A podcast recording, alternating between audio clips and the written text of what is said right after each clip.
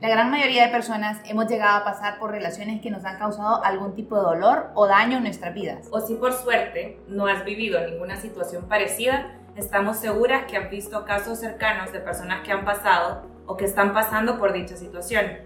A este tipo de relaciones que nos dañan de manera mental o física se les cataloga como relaciones tóxicas. Pero ¿qué es una relación tóxica? ¿Cómo identificamos una relación tóxica? Las relaciones tóxicas se dan únicamente entre parejas o puede haber casos en los que se involucren otro tipo de relaciones diferentes a las afectivas. Por eso y por muchas razones más, invitamos a Andrea Copper, especialista en salud mental, fundadora del proyecto Mentis, que tiene como misión romper con el estigma de la salud mental a través del cual pretende que dejemos a un lado todo tipo de prejuicios, dando la importancia que la mente de todos merece. En esta plática hablaremos de las red flags que nos indican peligro, también del gaslighting como una forma de manipulación. Explicaremos las diferentes maneras de establecer límites y mencionaremos algunas de las razones por las que puede ser difícil, pero no imposible, dejar una relación tóxica. Bienvenidas, soy Andrea Bonilla y yo Rocío Macay, dos amigas apasionadas por la moda y amantes de la verdad. Juntas, en Vivir sin Tabús, creamos un espacio de diálogo en el que todas nos sintamos identificadas. Desde una mirada real, buscamos descifrar tabús impuestos nada más y nada menos que por la sociedad y por nosotras mismas. Periódicamente te esperamos en este podcast para que nos acompañes a descifrar nuevos temas junto a invitadas que al igual que nosotras desean vivir, sin tabús. Si te gusta este episodio, compártelo con alguien a quien le pueda servir. Tus comentarios siempre serán de mucha ayuda. Bienvenidas, Andreas. Tenemos en este podcast Andrea Bonilla y Andrea Copper. Bienvenidas, niñas, a Vivir Sin Tabús. ¿Cómo están, Andrea? Un gusto tenerte por acá. Estamos bien emocionadas por esta conversación porque creo que vamos a descubrir muchas cosas, incluso nosotros. No, gracias a ustedes por invitarme. La verdad es que también estoy emocionada de poder compartir y creo que sí, tienen razón en, en lo, que lo que platicaban al principio. Al final, a veces nos pasa que normalizamos cosas que realmente no son normales ni deberían de ser normales y poquito a poco se, están dentro de nuestras relaciones y a veces verla desde otra perspectiva y analizarlas un poco nos ayuda a identificar tal vez cositas pequeñas que tenemos que cambiar. Exacto. Andrea, este es un tema súper extenso, es un tema del que todos hemos vivido de manera directa o indirecta, pero primero, antes de pasar al tema como tal, quisiéramos que nos contés un poquito sobre ti ¿Quién sos? Bueno, yo soy Andrea Copper, estudié eh, psicología y administración de empresas y realmente comencé con el proyecto Mentis porque vi desde el inicio de mi carrera un montón de estigma alrededor de la salud mental. Creo que a veces la vemos como algo lejano los conceptos de psicología de salud mental, tal vez por el hecho de que tenemos muy poca información. Entonces, con la tarea de informar un poco a la gente y poder darles este material como palpable, como digerible, fue donde comencé la página de Instagram y poco a poco como ha crecido en diferentes cosas.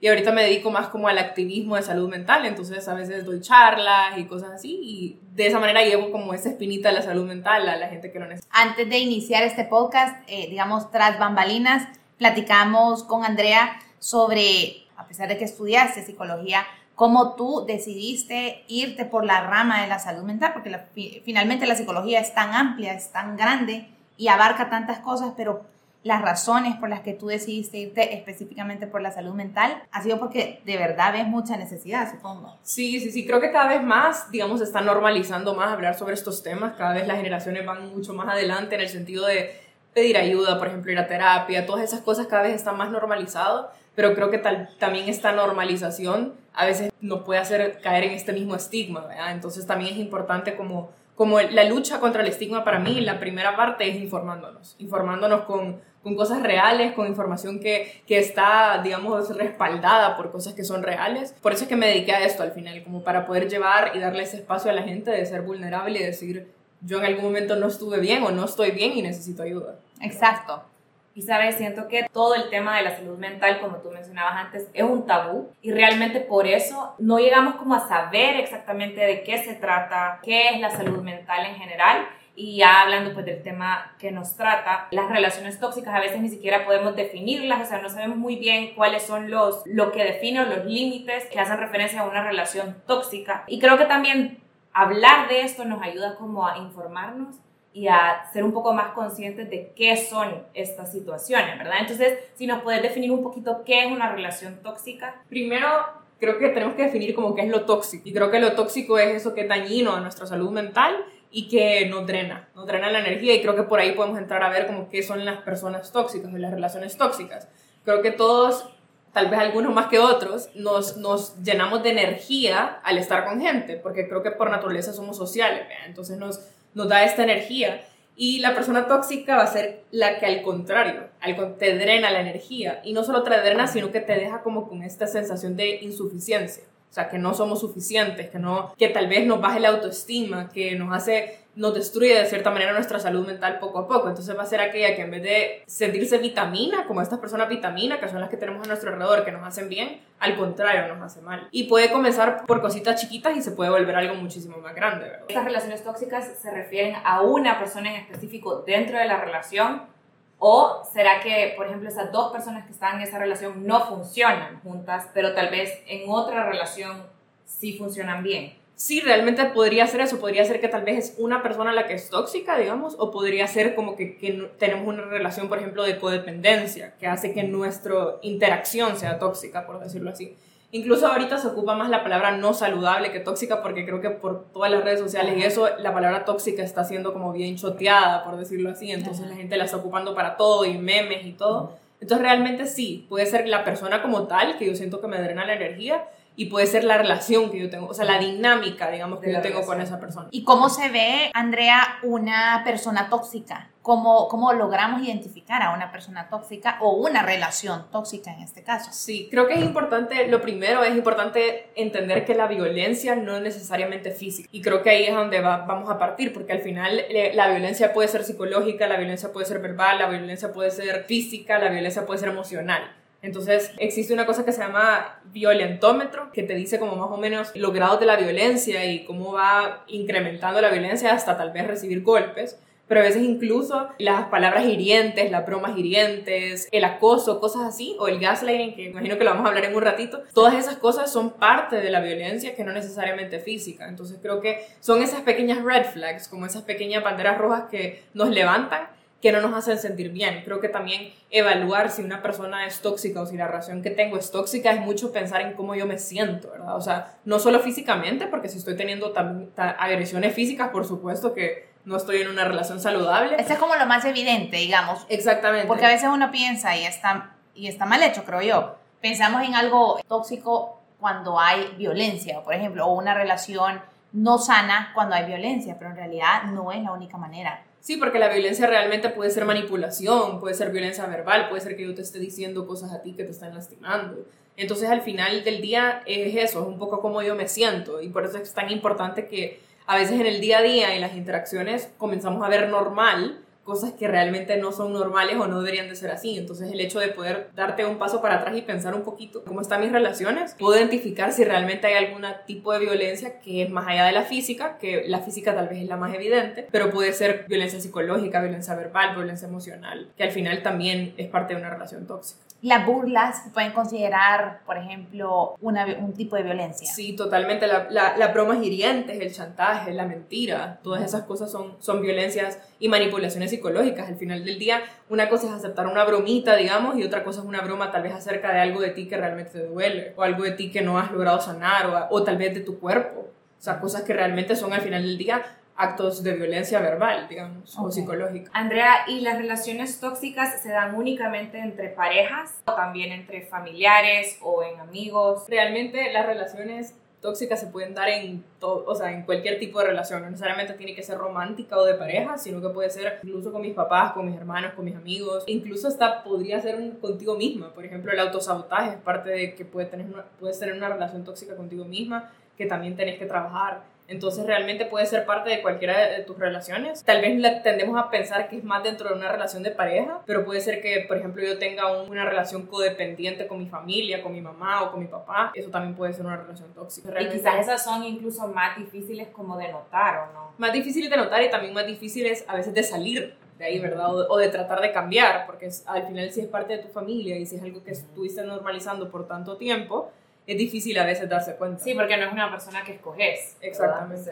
Ahora, Andrea, ¿qué significa esta palabra que se llama, o cuál es el significado de gaslighting? Gaslighting es un tipo de manipulación psicológica. Entonces, ¿qué es lo que te dice el gaslighting? Es como esta, esta idea de que, por ejemplo, se ocupan muchas frases como yo nunca dije eso, te lo estás inventando O sea, como que te hace creer que lo que tú visto, lo que tú estás diciendo no es cierto, o que no sos suficiente, que no tenés la capacidad. Entonces es una persona que constantemente te está haciendo dudar de ti y de las cosas que hiciste, de las cosas que sos capaz. Entonces tú nunca dijiste eso, lo estás inventando. O se tiende a decir como estás loca, eso nunca pasó. O sea, que te hace como dudar de lo que ha pasado, de la realidad e incluso dudar de ti misma. Es que necesitas ayuda. O sea, todo es tu culpa. Cosas así como mucho culpabilizar. Es esta, esta tendencia a, a hacerte sentir de menos y sentir que las cosas que viste, hiciste o sentiste no son válidas. Y este es considerado un tipo de violencia. Sí, también. es un tipo de violencia psicológica. Ah, porque te está manipulando. Claro, totalmente, ajá, te está manipulando. ¿Sentís que en una relación heterosexual, normalmente la toxicidad, digamos, viene más del hombre o es puede ser tanto la mujer como el hombre? Creo que puede ser tanto la mujer como el hombre, realmente, tal vez a veces por los micromachismos que hay dentro de la sociedad y algún tipo de cosas, tal vez se tiende a, puede ser en hombres tal vez más, aunque yo creería que de ambas partes, realmente de ambas partes puede, puede venir y, y a veces no nos damos cuenta, que eso es lo más a veces no nos damos cuenta que realmente es parte de, de una, lo hemos normalizado, que yo creo que eso es lo más difícil, normalizarlo para lograr salir, o sea, dejar de normalizarlo para lograr salir de él. Y hablando un poco del Salvador, quizá poniendo un poquito en contexto al país, quisiera saber, Andrea, ¿qué has podido ver tú ahorita, tú que estudiaste fuera, cuando viniste al país y ya fuiste más consciente de todo ese tipo de situaciones de, de, salud mental? ¿Cómo ves tú la sociedad salvadoreña en general? ¿Cómo la podrías catalogar? Bueno, yo creo que cada vez estamos siendo un poquito más receptivos, digamos, en, en, en todo en general con la salud mental y esto, pero sí somos bastante, digamos que todavía se ve estas cosas como tabú, todavía se busca, se, se, nos hace difícil pedir ayuda, por ejemplo, si yo identifico que estoy en una relación tóxica, el qué dirán a veces le gana más a lo que realmente estoy sintiendo, entonces a veces caemos en, esta, en esto de no puedo pedir ayuda, me quedo yo sola, me aíslo, no le digo a nadie lo que estoy pasando, ya sea una relación difícil o una cosa más personal diferente. A veces nos quedamos con esa, con esa, mejor lo manejo yo solo porque tengo que ser fuerte, para evitar como pedir ayuda o vernos que somos vulnerables por este miedo al que dirán. ¿Sabes qué siento? Que pues como sociedad somos una sociedad bastante tradicional, bastante cerrada, si quisiéramos decirlo así. Muchas veces yo estoy segura de que nosotras o hemos vivido algún tipo de relación tóxica o hemos podido ver relaciones tóxicas en alguna amistad o algún conocido, etcétera pero siento que por ser una sociedad tan cerrada, muchas veces nos quedamos callados, muchas veces no pedimos ayuda por el miedo al que dirán, nos van a juzgar o qué van a decir de mí.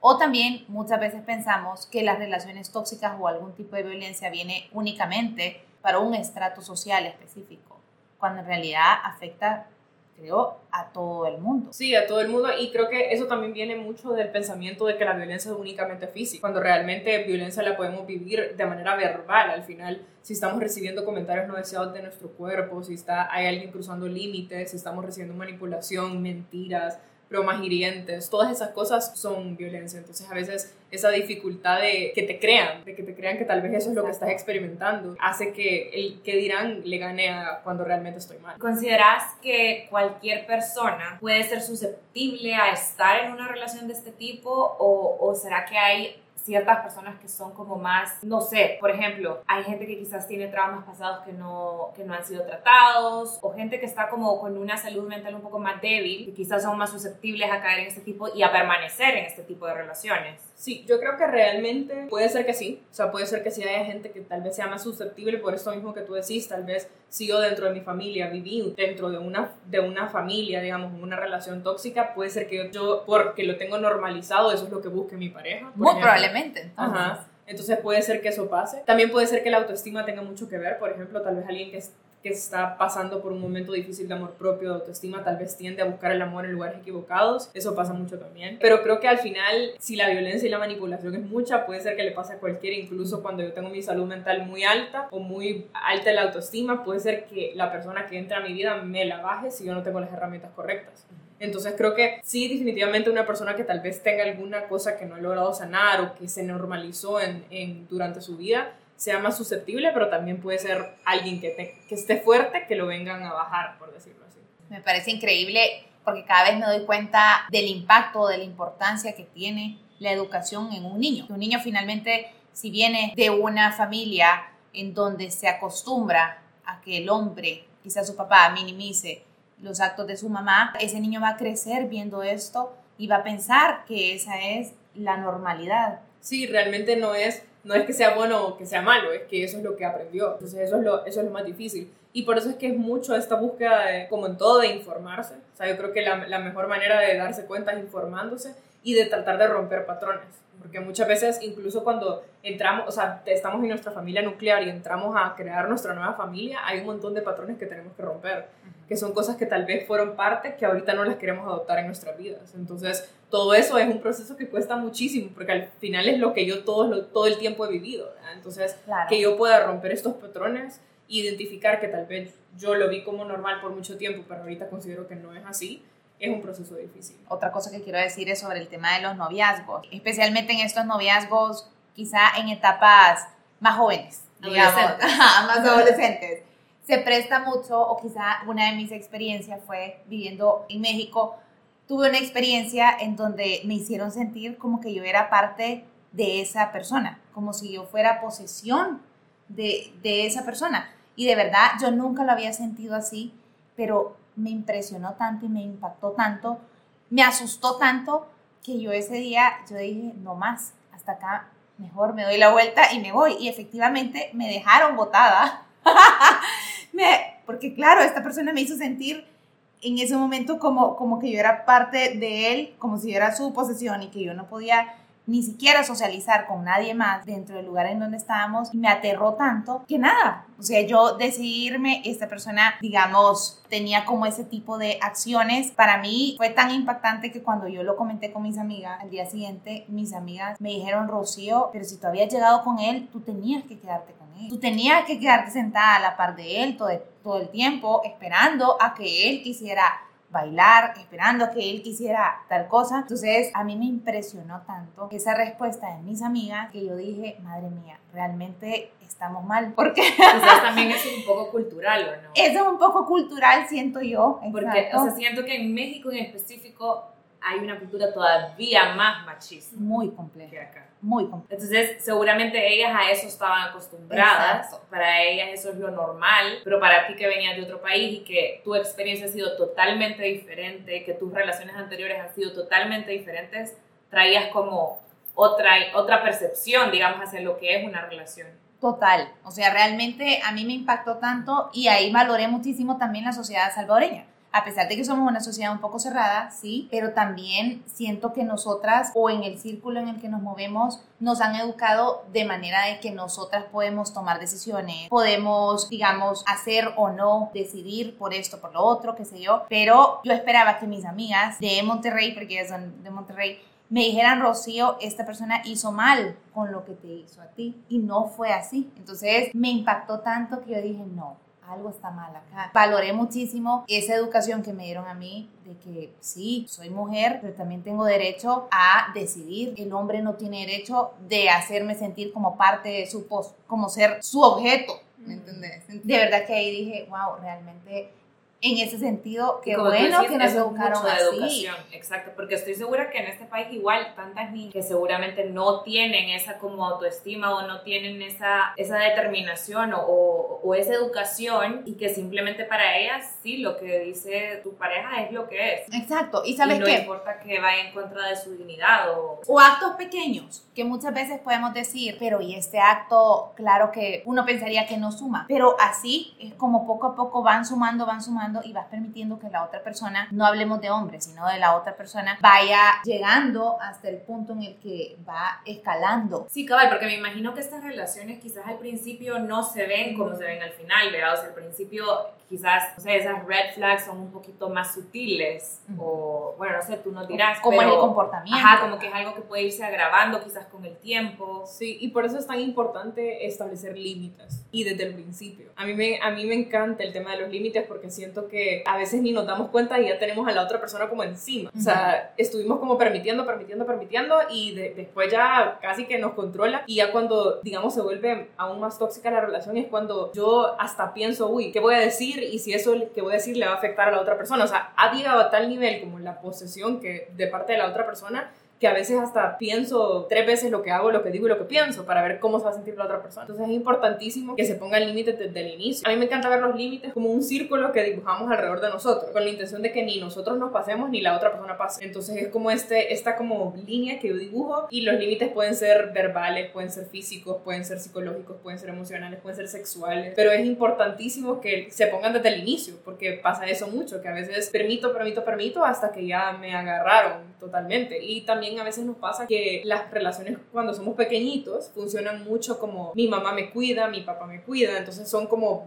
por decirlo así, no son verticales, sino que son más como horizontales, por decirlo así. Perdón, son, son verticales, no horizontales. Y cuando ya crecemos y tenemos relaciones de amigos y de pareja, estas relaciones se, se vuelven horizontales, es decir, yo te doy y tú me das. No hay uno que me da y otro que recibe. Se trata de, la de los dos lados, ¿vean? No es un cuidador de una persona que es cuidada, sino que yo te cuido y tú me cuidas. Entonces a veces tenemos ese, ese comportamiento de de llevar esas relaciones de cuidador o de salvador a nuestras relaciones ya más maduras, cuando realmente las relaciones más maduras tienen que ser de, ambas, de ambos lados, no hay un cuidador y un cuidado, sino que son tal vez los dos, en algún momento tú vas a estar en una situación difícil y yo voy a poder acompañarte y viceversa, ¿verdad? Los dos vamos a tener como esa capacidad de contener al otro. Una persona que está más vulnerable emocionalmente está mucho más expuesta a ser violentada. Sí, sí, una persona que está, sí, sí, sí puede ser así porque al final del día, digamos, tiene tal vez el amor propio y la autoestima un poco bajo, entonces todas esas cosas hacen que, que, que, sea, ajá, que se le haga más complicado eh, como establecer su valor, ¿verdad? porque a veces eso es lo que pasa mucho, establecer su valor, y no es que ella no quiera, sino que más al contrario, tiene tiene esta, esta capacidad de que quiere tal vez evitar esto, pero no le es posible porque no, no le encuentra completamente su valor.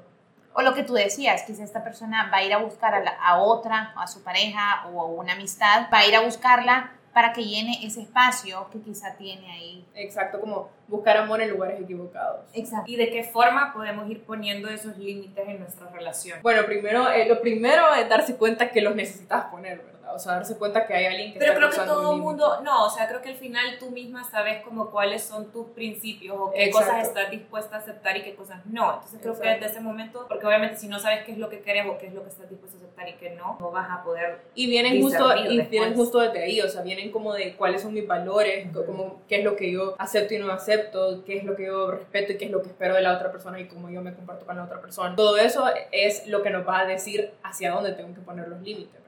Por supuesto que a veces no nos damos cuenta hasta que ya sucede, pero entonces ahí hay que establecer un límite. Y son conversaciones que son difíciles, por supuesto, porque a nadie le gusta decir cuando se siente incómodo, pero son necesarias. Son necesarias porque al final es lo que va a construir la relación. Si yo no te doy o te enseño cómo quiero ser tratada, es bien fácil que hayan faltas de respeto. Es bien fácil que sobrepasemos diferentes cosas porque yo en ningún momento establecí cómo yo quiero ser tratado, qué cosas no acepto y qué cosas sí acepto. Entonces por eso es tan importante que se platique de todo tipo, porque no solo es como este, este estado más físico, sino que es de todo, ¿verdad? Es como realmente, por ejemplo, recibir comentarios acerca de tu cuerpo que no te gustan, tal vez poder decirle a la persona, no me siento cómoda con que estés hablando acerca de mí o no estoy cómoda con que hables de este tema. Todas estas cosas son parte de poner límites. Incluso se puede poner límites cuando estamos hablando de que alguien te diga qué te pasa y vos le digas, ahorita no quiero hablar y que te obliguen, por ejemplo, a decir lo que te pasa. Todo eso es una forma de violencia. Tú no deberías de tener que hablar obligatoriamente de algo de lo que no estás preparado o de lo que no quieres platicar. Entonces, todo eso son, son pequeños límites que tenemos que poner para que la relación no se sobrepase. Yo quiero hablar de una experiencia que tuve, una persona muy cercana a mí que en ese momento acababa de empezar una relación con su pareja y me comentó, pues yo preguntándole cómo se sentía, bla, bla, ella me comentó que estaba feliz, pero que sentía que esta persona era como muy celosa. Entonces yo le decía muy celosa en qué sentido, porque pues creo que los celos, no sé, hay niveles. Cada quien juzgará si están bien, si están mal, pero hay niveles. Y ella me decía, Rocío, es que hace cosas como, por ejemplo, cuando voy al gimnasio, me dice, ¿Cuántos hombres van? ¿Es un gimnasio solo de mujeres o es solo de hombres? Ah, hay hombres. Ajá. Entonces yo voy a que yo quiero ir al gimnasio a ver qué tipo de hombres van. Ese tipo de situaciones, a mí cuando me lo comentó, yo me aterré tanto porque le dije, ¿cómo? O sea que esta persona llegó al gimnasio a ver qué tipo de hombres iban y a qué, a cuidarte o cómo. Pero ella como que ya había permitido, como que no estableció límites desde un principio y como que cuando ya me lo estaba contando, creo que ya hasta normal para ella. Entonces esto puede ser catalogado también de... Claro, a veces como... violencia, claro, y a veces lo aceptamos como un amor malentendido, ¿verdad? Como es que me está cuidando, es que me está... Pero realmente no es para nada, eso más bien dice más de él que de ella. Es como inseguridad de parte de la otra persona. Entonces al final es, es un amor malentendido, no es que te esté cuidando, es que en este momento está tratando de acaparar todos estos aspectos de tu vida, que realmente son propios, pues, o sea, son tuyos. Obviamente cuando estás dentro de la relación, yo creo que es más difícil verlo porque estás tan enamorado de esa persona. Exacto que le permitís muchas cosas, digamos, y como tú decís, a veces lo ves como, ay, no, me está cuidando, ay, no, es que, no sé, quiere lo mejor para mí o whatever. Pero, de hecho, o sea, si estás dentro de una relación, obviamente en una relación tóxica lo ideal es simplemente terminarla, salir de ahí y buscar algo más sano, pero a veces estando dentro es bien difícil hacerlo. Bien difícil identificar y una vez que lo identificaste, romper con él, que si no, no hubieran tantas mujeres en relaciones violentas, ¿verdad? Entonces, ¿cómo sugerís tú que se pueda terminar una relación de este tipo? Bueno, yo creo que, como tú decís, es sumamente complicado, ¿verdad? Es sumamente complicado porque hay, hay muchas razones por las que es difícil salir de una relación tóxica. Por ejemplo, a veces hay mucho miedo detrás, ¿verdad? A veces hay tanta manipulación que hay mucho miedo. A veces también tendemos a tener esta esperanza de, no, es que se va a poner bien o me voy a, sentir mejor, va a cambiar. Esta sensación como de sí, salvadora. Porque a veces, o sea, tú lo hablas y esa persona te dice como, no, te prometo que no va a volver a pasar. y tú lo crees porque realmente querés a esa persona y, y le ves algo bueno. Claro. O, a veces incluso como esto de decir como, uy, ha sido toda una inversión, o sea, yo he invertido mi tiempo, ha sido tan largo, ¿cómo es posible que lo voy a dejar ir? O sea, todos estos pensamientos se nos vienen a la cabeza y creo que de manera natural, ¿verdad? Al final es, es una persona que tal vez quisiste, pero que es difícil porque no te está haciendo bien. Y para mí es, es esta cuestión de poder cuestionar mis relaciones y poder decir, ¿realmente me siento o no me siento bien? Y entender que tal vez en este momento va a ser sumamente complicado como es ese desprendimiento de la otra persona. Y más cuando es una persona que ha acaparado tanto en tu vida que tal vez has perdido otras relaciones, que normalmente pasa dentro de una relación tóxica, ¿verdad? Es ese de ya no te veas con tus amigos, ya nada. Has perdido tu libertad en general. Poco a poco has perdido tu libertad, exactamente. Entonces es, es un ir separándose. A veces, normalmente, la, muchas veces pasa que las personas que están dentro de relaciones tóxicas casi que viven su duelo dentro de la relación. Es decir, o sea, dentro de la relación ya no se sienten cómodas, que es como que si estuvieran en un piloto automático, o sea, que todo es como lo que ya estoy acostumbrada, lo que ya estoy acostumbrada. Entonces, yo diría que es mucho cuestionarse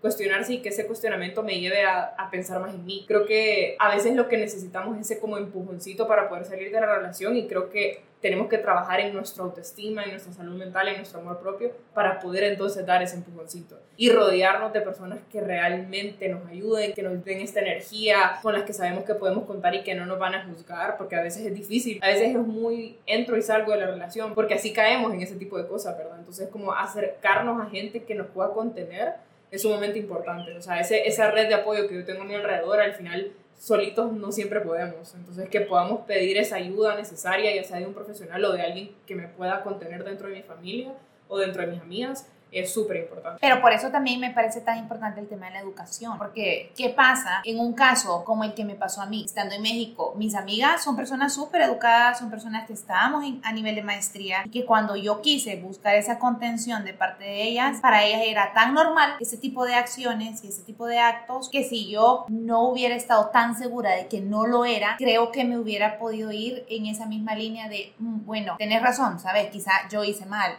quizá yo estoy exagerando. Exacto o sea, yo estoy exagerando quizá, pero al final por eso es tan importante el tema de educarnos súper bien y entender cómo funciona el tema de una relación tóxica y por eso me parece tan importante también que hablemos del violentómetro. Esto me parece una herramienta increíble que me encantaría que, que la toquemos también. Sí, igual con eso que dijiste, además del violentómetro, creo que también es importante como escucharnos a nosotros mismos, ¿verdad? A veces cuando tendemos a estar en una dentro de estas relaciones es como que si apagáramos nuestras emociones y realmente como por ejemplo en ese momento que tú contaste te sentiste que algo estaba mal. Tal vez fuiste donde tus amigas y no te dieron esa, esa contención que necesitabas, pero tú sabías que algo estaba mal. Entonces, como ese, esa, esa sensación y ese, esa parte emocional que no te sentís bien, que te está afectando, todo esto es sumamente necesario que lo escuchemos, que escuchemos cuando no estamos bien, que identifiquemos patrones como por ejemplo antes tendía a salir mucho con mis amigas y ahora ya no, o ahora estoy buscando aislarme, o antes me encantaba hacer ejercicio y lo que sea y ahora solo paso metida en mi casa, o sea, cosas así que yo me doy son cuenta, muy extremas,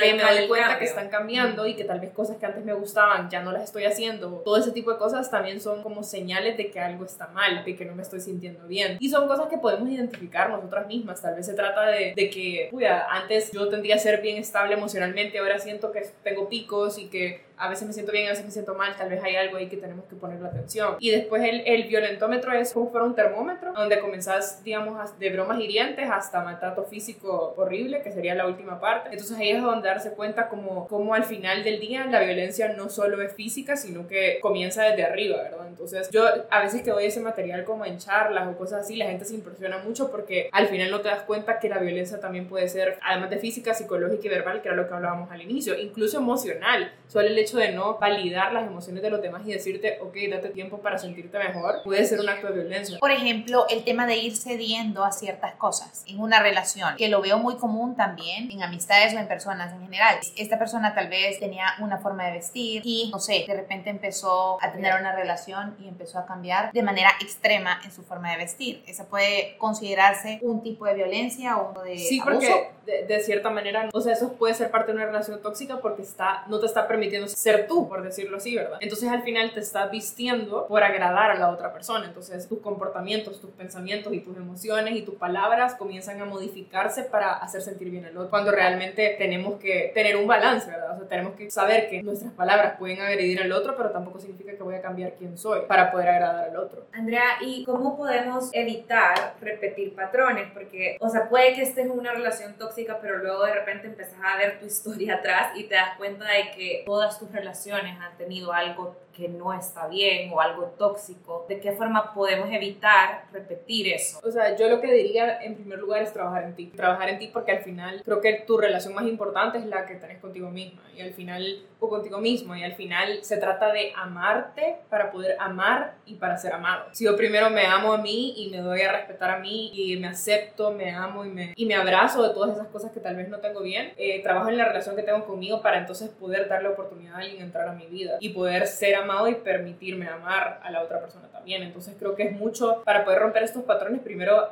identificarlos, vea que a veces también esa parte difícil y después trabajar muchísimo en ti, en tu valor, tu amor propio, en qué es lo que te hace ser quien sos. Antes de moverte a otra relación, quizás. Exactamente. ¿Sabes qué me parece increíble también? Y yo creo que no sé si ustedes han tenido casos como estos, en mi caso sí, he tenido varias amigas que he podido ver que repiten siempre patrones.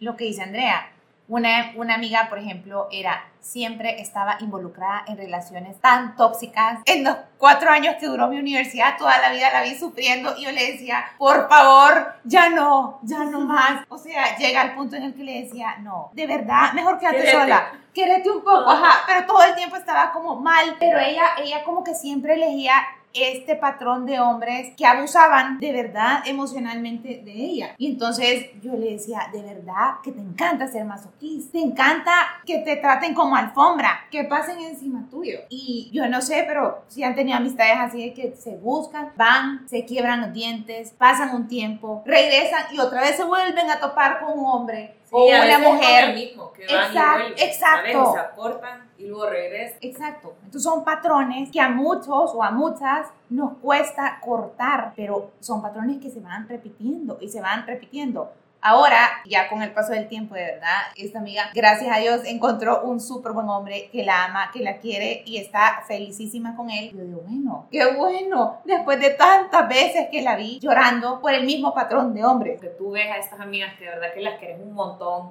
y tú intentas ayudarles y como que ayudarles también a que ellas se vean con tus ojos, ¿sabes? Como que, que ellas vean todo el valor que tienen y que de verdad que esa persona no les está tratando bien o lo que sea. Pero obviamente es bien difícil ayudar desde fuera a una persona que está pasando por eso. O sea, a mí también me ha pasado, ¿sabes? He tenido amigas que han estado con un novio por años y yo viendo que esa persona las estaba llevando por un camino que ni siquiera eran ellas mismas, que les estaba cambiando por completo. Y decís, o sea, ¿de qué forma yo puedo ayudar? Porque obviamente al final la única persona que puede romper eso es quien está dentro, ¿verdad? Pero ¿cómo podemos ayudar desde fuera a una amiga o a un amigo que está pasando por una relación de este tipo. Yo creo que eso que dijiste como de darles la perspectiva es súper importante, o sea, no normalicemos esos comportamientos que no son normales, pero yo creo que también nuestro deber como amigas es mucho como esta validación emocional de acompañar y educar a entender, porque a veces estas personas lo que necesitan es justo alguien con el que yo pueda hablar y que no me sienta juzgado, porque a veces esta falta de esta incomprensión me lleva a que no platique de esto, a que no hable de esto, y si dentro de mi relación no tengo esta validación emocional, no tengo este te, te apoyo, te comprendo, te escucho, lo voy a buscar en otra gente, entonces que tú seas para esa amiga o para ese amigo como ese lugar donde se sienta seguro, darle este de gracias por confiar en mí, gracias por contarme esto, sabes que aquí estoy para ti, ofrecer ayuda. A veces nos cuesta decir como tal vez necesitas acercarte a un psicólogo, tal vez necesitas acercarte a una persona que te ayude y te guíe. Creo que todo eso es parte de como poder dar este acompañamiento, pero siempre de lo más genuino, ¿verdad? O sea, siempre de más, lo, lo, más vulnerable de no normalizar, sino que al contrario, es decir, ok, aquí estoy para ti, yo sé que lo que estás viviendo es difícil, ¿qué hacemos para ayudarte a salir de aquí, ¿verdad? ¿Qué hacemos para, para poder sacarte de esta situación difícil? ¿Qué pasa cuando esa persona quizás no ni siquiera lo acepta? Sea, cuando tú estás viendo que esa persona por ejemplo, no sé, que está siendo violentada ya sea psicológica o físicamente, pero esa persona ni se da cuenta siquiera a veces. Creo que es importantísimo que se lo digamos, siempre respetando, ¿verdad? Siempre respetando que al final es la decisión de la otra y creo que también, o del otro, y creo que también en esos momentos nosotras mismas tenemos que entender que nosotros llegamos hasta cierto punto y a veces eso puede ser difícil, a veces tal vez se trata de mi familia la que está sufriendo, pero yo también llego hasta cierto punto, ¿verdad? O sea, no es que tú puedas salvar a la otra persona y agarrar a tu amiga y sacarla de la relación, no es tan sencillo. Entonces, como entender que yo llego hasta cierto punto y yo, yo, te, yo te digo, yo vi esto, yo te ayudo, yo, yo te ofrezco ayuda y veo cómo puedo ayudarte en ese sentido, pero yo sé que llego hasta cierto punto y creo que también eso a ti te va a dar la tranquilidad de decir, ok, yo hice lo que pude, ¿verdad? Y, y siempre, siempre estando ahí, estando ahí a pesar de que tal vez tu amiga te diga una cosa y haga otra, igual estando ahí, porque entender que la situación que ella está viviendo es difícil, porque está dentro de una relación, dentro de una casa, dentro de un hogar en la que no la están tratando bien. Entonces, que a veces no es que repita estos patrones o regrese a ese lugar porque no te quiera hacer caso, porque, sino que al contrario, tal vez es un miedo, tal vez es una impotencia, tal vez es una situación que es tan oscura, por decirlo así, que cuesta mucho salir de ahí. He escuchado mucho la frase ya de personas o mujeres adultas que quizá están sufriendo emocionalmente o muchas veces físicamente, que tienen hijos y que dicen, mejor me quedo callada porque no quiero irme de mi casa o divorciarme o ponerle un alto a esto, lo quiero hacer por mis hijos, voy a soportar por mis hijos. Son situaciones súper complejas, mujeres que están viviendo situaciones duras creo que eso también es un amor malentendido, ¿verdad? O sea, no por tus hijos vas a tener que estar soportando algo que dentro de tu relación está mal y creo que hasta por ellos, o sea, es al contrario. O sea, si los niños están involucrados en este ambiente tan difícil, para ellos es peor.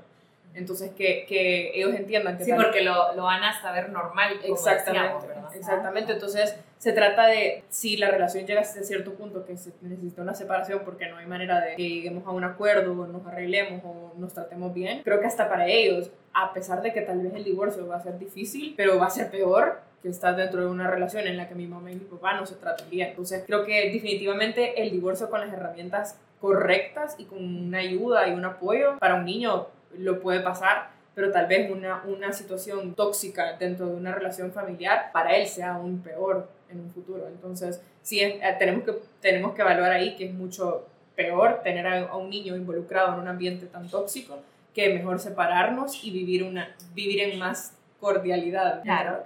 Claro, y yo creo que esto, estoy segura que lo viven muchas mujeres del país y en general en el mundo, que viven cosas tan duras dentro de su casa y que dicen, lo voy a hacer por mis hijos, voy a seguir soportando por ellos, pero no ponen ese alto y, y hay puntos tan duros en los que muchas personas pues llegan hasta, no sé, hasta el tema de la muerte. Son casos tan complicados pero lo importante es seguir educando, es seguir eh, tratando de visibilizar un poco más este tema para que las personas que lo están sufriendo o que lo viven de cerca puedan ser capaces de buscar ayuda y de buscar los canales correctos y parar este tipo de situaciones.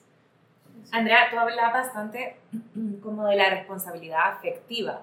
Yo quería, bueno, que nos hables un poquito acerca de esto y ¿Qué relación tiene esta responsabilidad afectiva con una relación de pareja exitosa?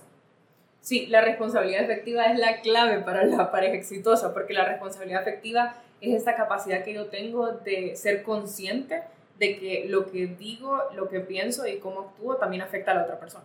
Es decir, es esa capacidad que yo tengo de responsabilizarme de mis propios sentimientos, de mis propias opiniones, de mi propio valor y también el de la otra persona, porque muchas veces dentro de una relación no existe como esta conciencia de que cuando yo te trato mal, tú también sentís, ¿verdad? A veces como hay tanta confianza y tanta y tanto involucramiento, a veces es difícil decir, ok, yo también tengo un mundo emocional y tú también tienes uno. Así como yo pienso y yo siento, tú también sentís y también pensás. Entonces, como esta capacidad de comunicarse de manera efectiva, de ser transparente, de establecer límites, de tener conversaciones difíciles, de no llevar a la otra persona a ilusionarse. Por ejemplo, si tal vez no estoy, si estoy comenzando una relación y una persona está en una página y yo estoy en otra, hay que ser claro en qué página estamos, porque no ser responsablemente afectiva, no ser, eh, no tener responsabilidad afectiva es cuando yo te llevo a ilusionarte cuando yo no estoy en la misma página que tú.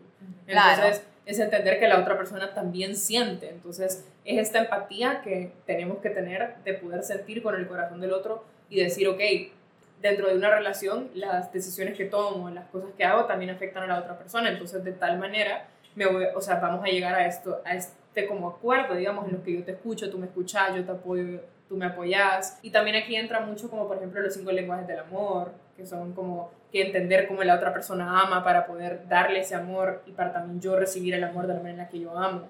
Entonces todas esas cosas entran dentro de la responsabilidad afectiva y son súper necesarias para una relación sana. Me encanta que menciones el tema de, de, los cinco lenguajes del amor, ¿sabes? Porque yo creo que aquí es un poco entender cómo la otra persona recibe ciertas cosas. Por ejemplo, puede ser que para mí el, tema de los regalos sea tan importante, pero para la otra persona quizá no lo sea. Quizá para la otra persona es mucho más importante el, el contacto físico, un abrazo, un beso. Entonces, háblanos un poquito sobre esto. Sí, yo siento que conocer el lenguaje del amor propio y de la otra persona eh, cambia totalmente y es una cosa que mejora la relación infinitamente porque al final del día es entender cómo la persona ama y cómo yo amo. Entonces hay, cinco lenguajes del amor. Uno es el tiempo de calidad, eh, las palabras de afirmación, los regalos, los actos de servicio y contacto físico. Entonces es bien curioso porque a veces la manera en la que nosotros demostramos el amor no necesariamente es la manera en la que lo recibimos, nos gusta recibirlo.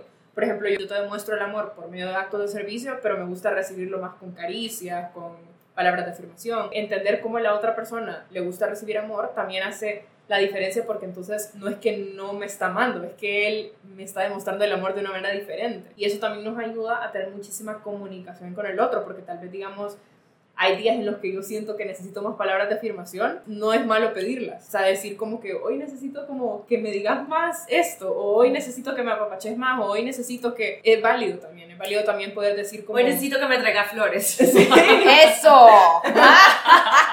Hombres, por favor, escuchen. Roy y David, paren las antenas, por favor, si nos están escuchando. Sí, sí, sí. Esta capacidad de decir como, ahorita necesito un poquito más, ¿verdad?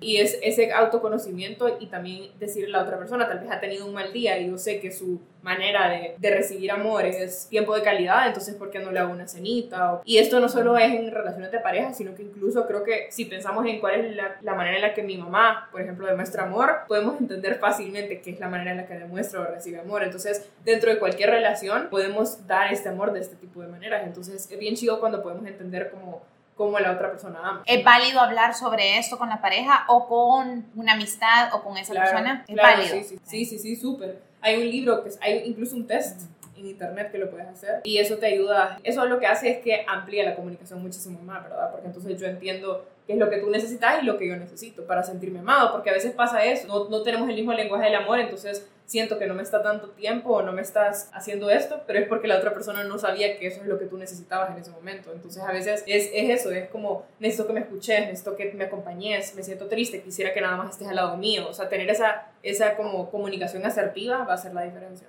Andrea, qué plática más interesante. De verdad que me ha encantado porque nos has, nos has quitado el tabú de muchas cosas. Totalmente. Y nada, muchísimas gracias por haber venido. ¿Cómo podemos encontrarte en redes sociales? Sí, estoy como mentis.sb en Instagram. Les recomiendo que vayan y que le den seguir a su cuenta Realmente está interesantísimo todo lo que Andrea publica y lo hace de manera muy visual. Ahora platicábamos con ella que el hecho de que sea tan visual lo hace mucho más fácil de entender. No vayan a pensar que van a tener que leer grandes textos, sino que ella lo hace de una manera tan sencilla para que nos eduquemos para que entendamos y para que seamos cada vez más conscientes también de no solamente de nosotros, sino también de esas personas que nos rodean, porque al final la idea de esto es construir una mejor sociedad, un mejor país y, ¿por qué no, un mejor mundo a través de pequeñas acciones como el tema, por ejemplo, de la salud mental. Así es que te agradecemos tanto. gracias. Nos encantó la plática. No, gracias a ustedes. De verdad que creo que necesitamos todos estos espacios, porque al final es la manera de, de eliminar los tabús es informándonos y teniendo estos espacios. Estoy segura que vamos a tener que hacer una segunda parte contigo porque tocas tantos temas interesantes dentro de tu página y es tan amplio todo lo que tú hablas que te vamos a volver a invitar a vivir sin tabús Sí, para quieras. seguir desmintiendo tabús y sacarlos un poquito al aire Y nos vemos en el próximo episodio. de vivir sin tabús.